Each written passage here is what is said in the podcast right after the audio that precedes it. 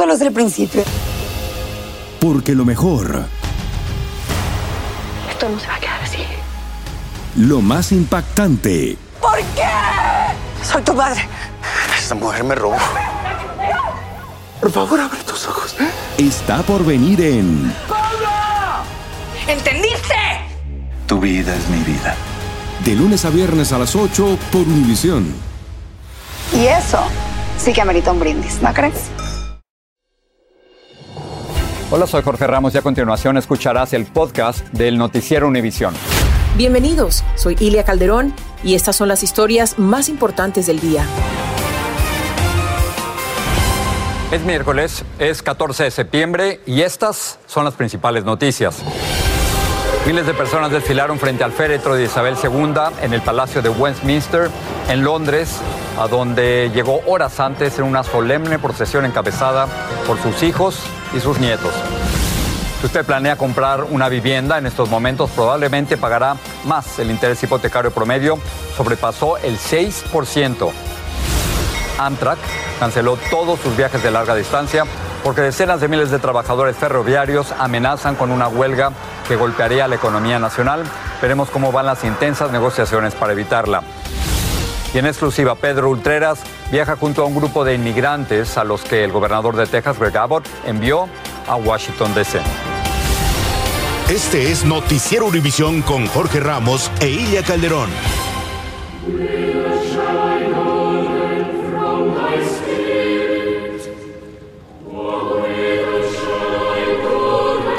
Estas son imágenes del féretro de la reina Isabel II entrando hoy al Palacio de Westminster en Londres.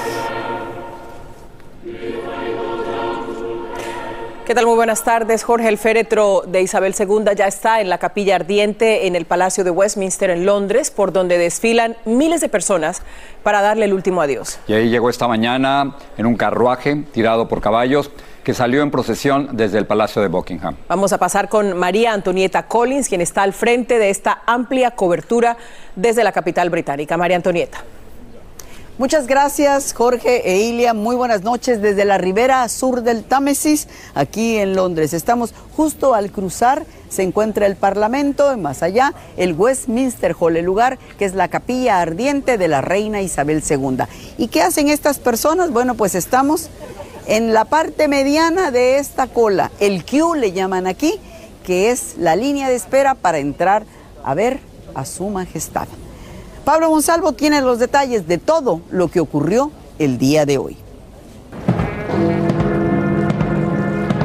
Por última vez, la reina Isabel II abandonó el Palacio de Buckingham, el lugar desde donde se mantuvo en el trono de este país por siete décadas. Su féretro en un carruaje tirado por caballos.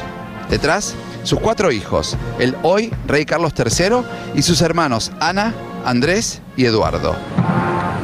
Y para muchos, quizás la imagen de unidad más sorprendente. Los príncipes Guillermo y Harry juntos, a pesar de las grandes diferencias que tuvieron en los últimos tiempos. La muerte de su abuela generó una tregua. Durante la procesión, que se extendió por las calles de esta ciudad durante 38 minutos, granaderos en uniformes rojos caminaron a cada lado del vehículo, escoltándolo. El ataúd iba envuelto en el estandarte real. Sobre el féretro se colocó la corona del Estado Imperial con casi 3.000 diamantes. Cientos de miles de personas salieron a las calles para presenciar el histórico momento. En algunos puntos de esta ciudad se instalaron pantallas gigantes para que la gente pudiera acompañar esta emotiva despedida.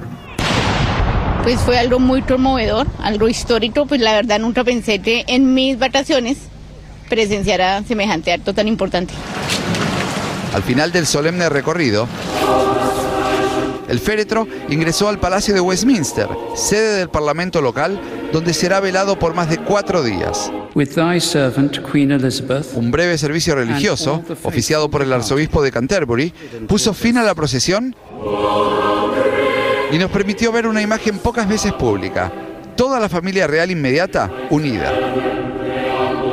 Mientras, a las afueras de este edificio, una fila de personas de más de 3 millas de largo, unos 5 kilómetros, aguardaron desde ayer para intentar ingresar a la capilla ardiente.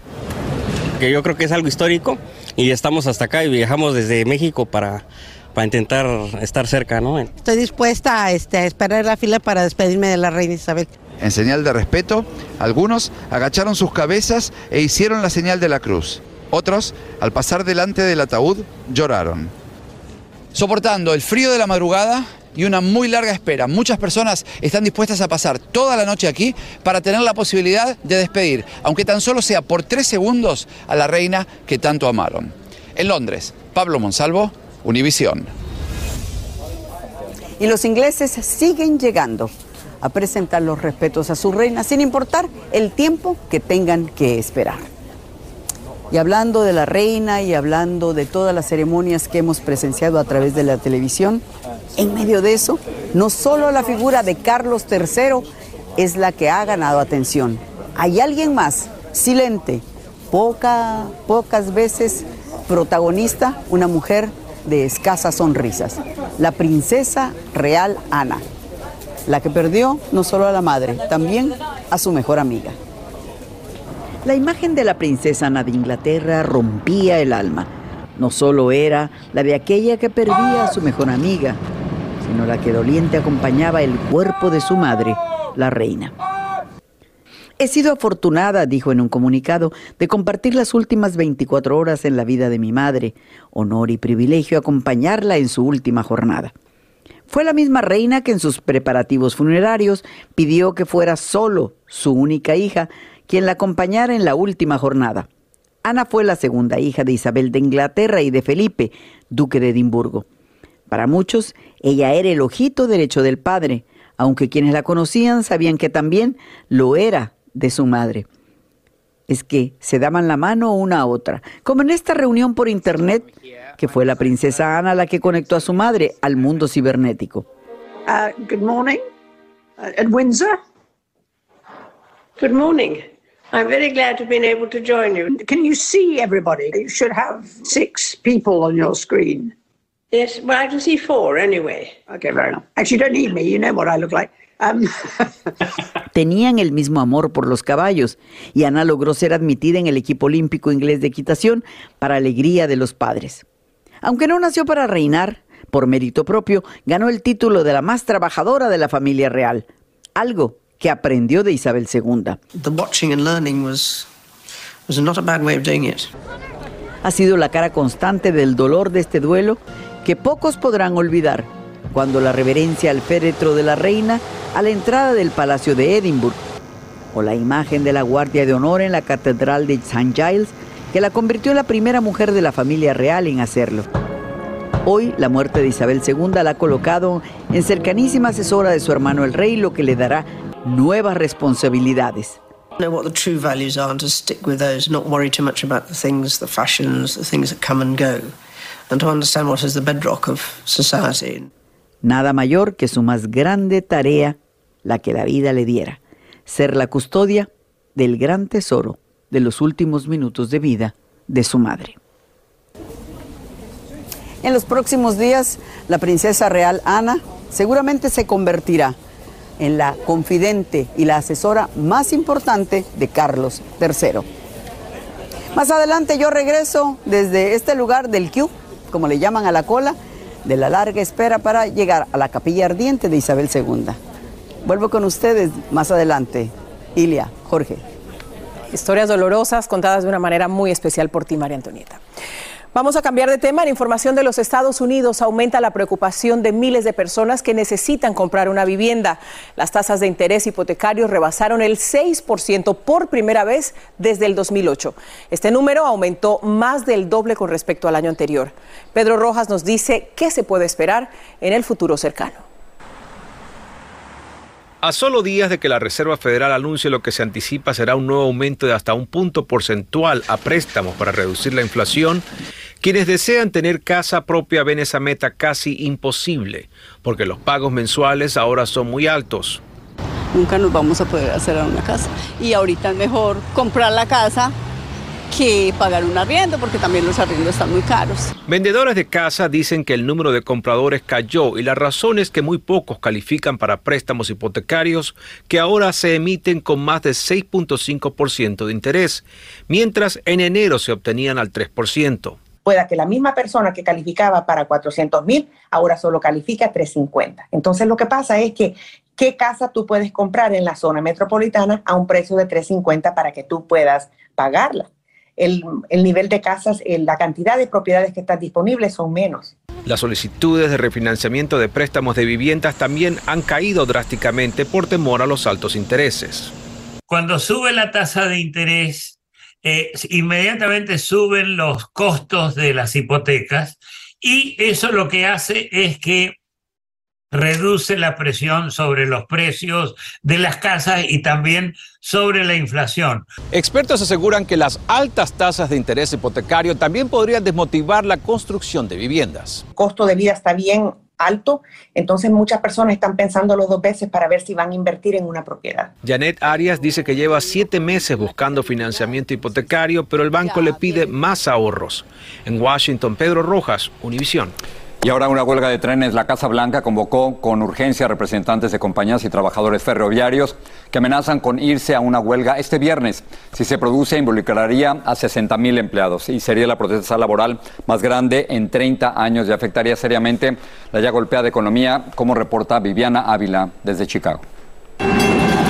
En la estación central de trenes de Chicago, algunos pasajeros están preocupados por el posible paro laboral de trabajadores ferroviarios de carga que podría desatarse este viernes.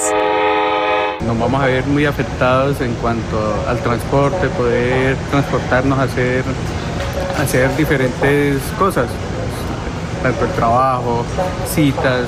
Amtrak canceló hoy todas las rutas de larga distancia a partir de este jueves 15 de septiembre y de manera preventiva ante la amenaza de huelga nacional. Para los trabajadores que vienen diariamente, pienso que sí les va a afectar mucho.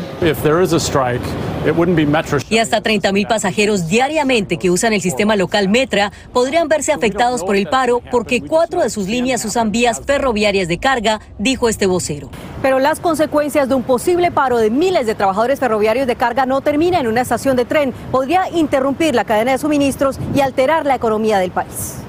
Algunos expertos estiman que un paro laboral de este tipo podría costarle al país 2 mil millones de dólares diarios. Si se van a interrumpir las cadenas de abastecimiento que ocurren a través del ferrocarril, eso va a repercutir inmediatamente sobre la escasez o la abundancia que haya de los productos y al mismo tiempo sobre los precios. Y eso no va a ayudar a la inflación que ya tenemos encima.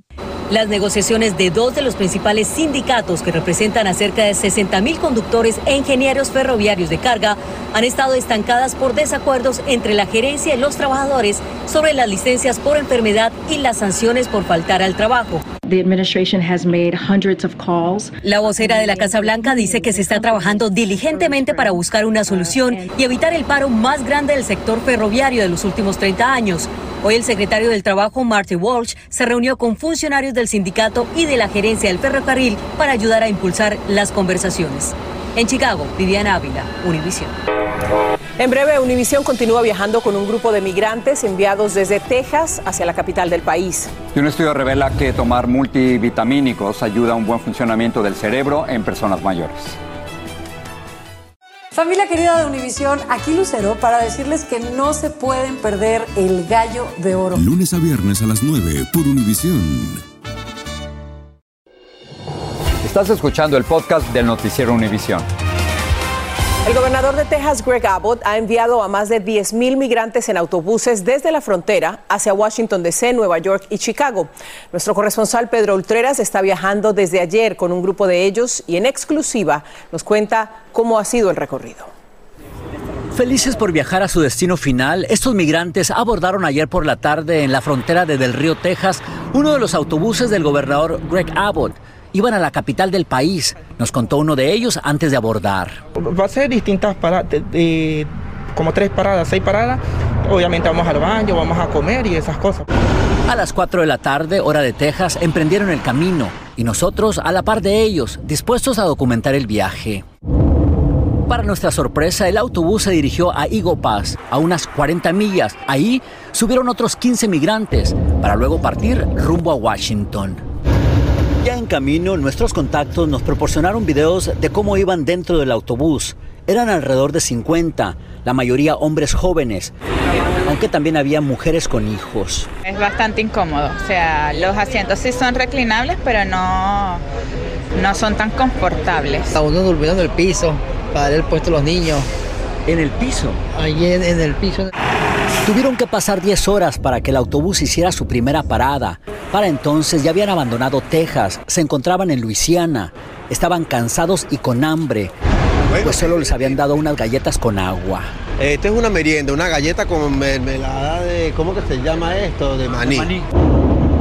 El día de hoy les amaneció en Alabama. Para las 11 de la mañana tuvo que parar de nuevo. Si bien seguían felices por viajar gratis a su destino final, había molestia entre algunos de los migrantes por el frío en el autobús y la comida que les dieron, entre otras cosas. Unas galletas extrañas, jamás habíamos visto eso, pero son como dos paqueticos de galleta y bueno. Al descender y subir del autobús, verifican sus datos a través de un brazalete con código de barras que llevan puesto. Ahora se encuentran transitando por el estado de Georgia. Se espera que a la capital del país lleguen a eso de las 6 de la mañana. Pero hay preocupación entre varios de los migrantes porque van a otros estados como Illinois, Nueva Jersey o Nueva York y no traen dinero ni para comprar comida. Ellos esperan que al llegar a Washington les ayuden para continuar su camino. Siguiendo a los migrantes, Pedro Ultreras, Univision. Hay un nuevo estudio que demostró que tomar multivitamínicos a diario podría ayudar a que el cerebro funcione bien. Miles de personas de 65 años o más que tomaron un multivitamínico retardaron el envejecimiento en un 60%, casi dos años. Y hubo incluso más beneficios para, personal, para personas con historial de enfermedades cardíacas. Tener suficientes micronutrientes como la vitamina C o el magnesio sería la clave. Demanda de multivitamínicos aquí en esta mesa, en este, en este set, ¿verdad, León? Vamos y nos cuentas. No sé de nos quién cuentas lo que preparan para esta noche. Y amigos, buenas tardes. California lanzó un sitio de internet para promover los eh, servicios de aborto en el estado con una lista de clínicas, enlaces, ayuda financiera para viajes y alojamiento, incluso por mujeres de otros estados. Y si es residente legal en este país, esta es una buena noticia para usted. Organizaciones civiles y abogados de inmigración se unieron para ayudar a inmigrantes con Green Card para aplicar a la ciudadanía. Se trata de una jornada a nivel nacional el 17 de septiembre, es decir, este sábado hay que aprovechar y tomar vitaminas. Eso. Claro, después del Siempre. número 5 ya. Gracias. Paso a otra cosa. Eh, una de las elecciones primarias más competitivas en la historia reciente de Estados Unidos concluyeron ayer con elecciones en Delaware, New Hampshire y Rhode Island. En este último estado se postularon hispanos, tanto demócratas como republicanos, y desde Providence, Blanca Rosa Vilches reporta. Ready to go on to the general election. Las elecciones de medio término empiezan esta noche, según el gobernador demócrata de Rhode Island, quien ganó con el 33% de los votos la reelección para representar a su partido en noviembre. Nelly Gorbea de Puerto Rico obtuvo el 26%. Nos toca Y James Diosa, de padres colombianos, ganó la postulación para tesorero general. ha ayudado mucho que, que ya me han conocido el trabajo como político y, se maneja un mensaje muy claro de que no va a ser diferente para la comunidad latina a la anglo, va a ser un trabajo correcto de sacar a todos adelante.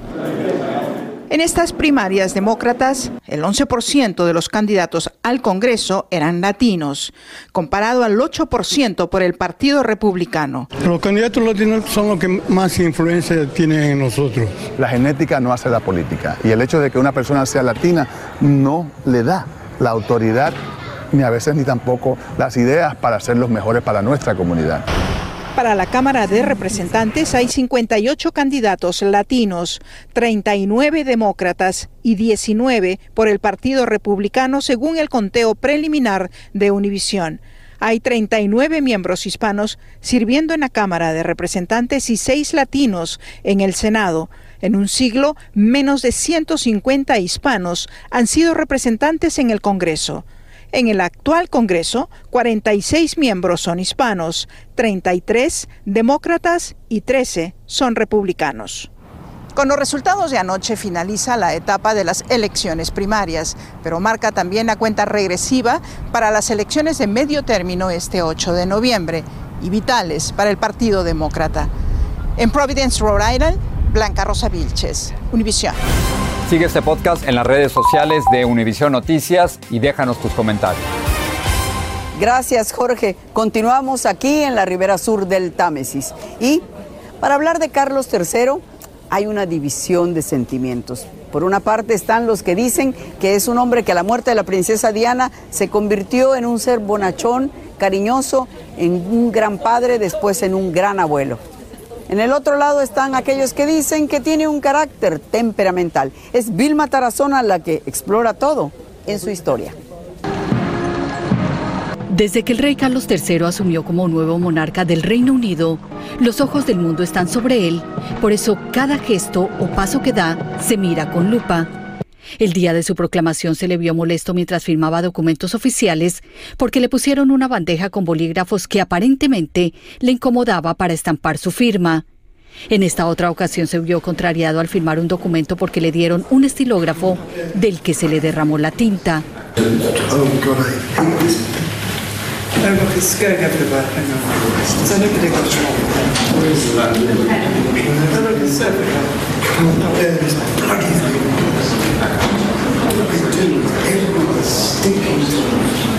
Muchos se preguntan si este es el verdadero temperamento del nuevo monarca.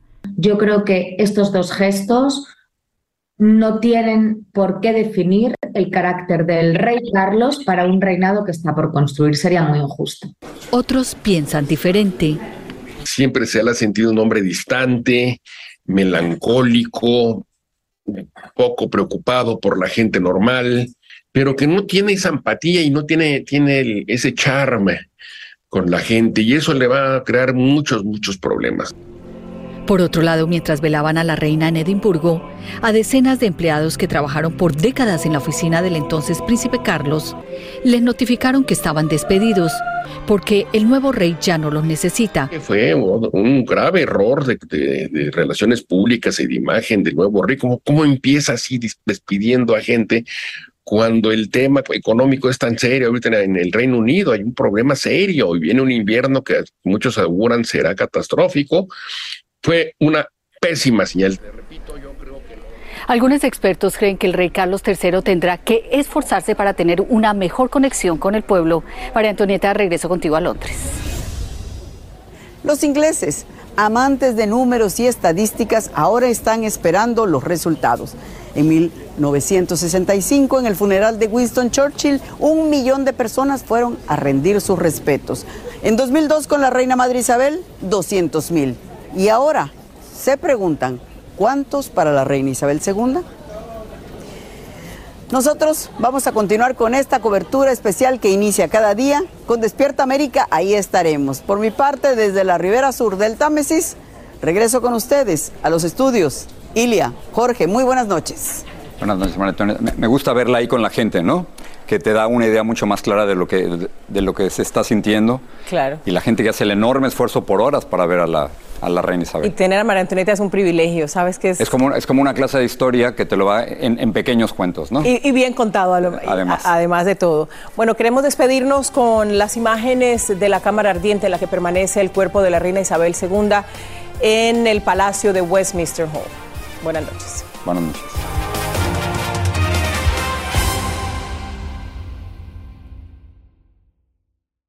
Lo mejor, lo más impactante, está por venir en Tu vida es mi vida. De lunes a viernes a las 8 por Univisión.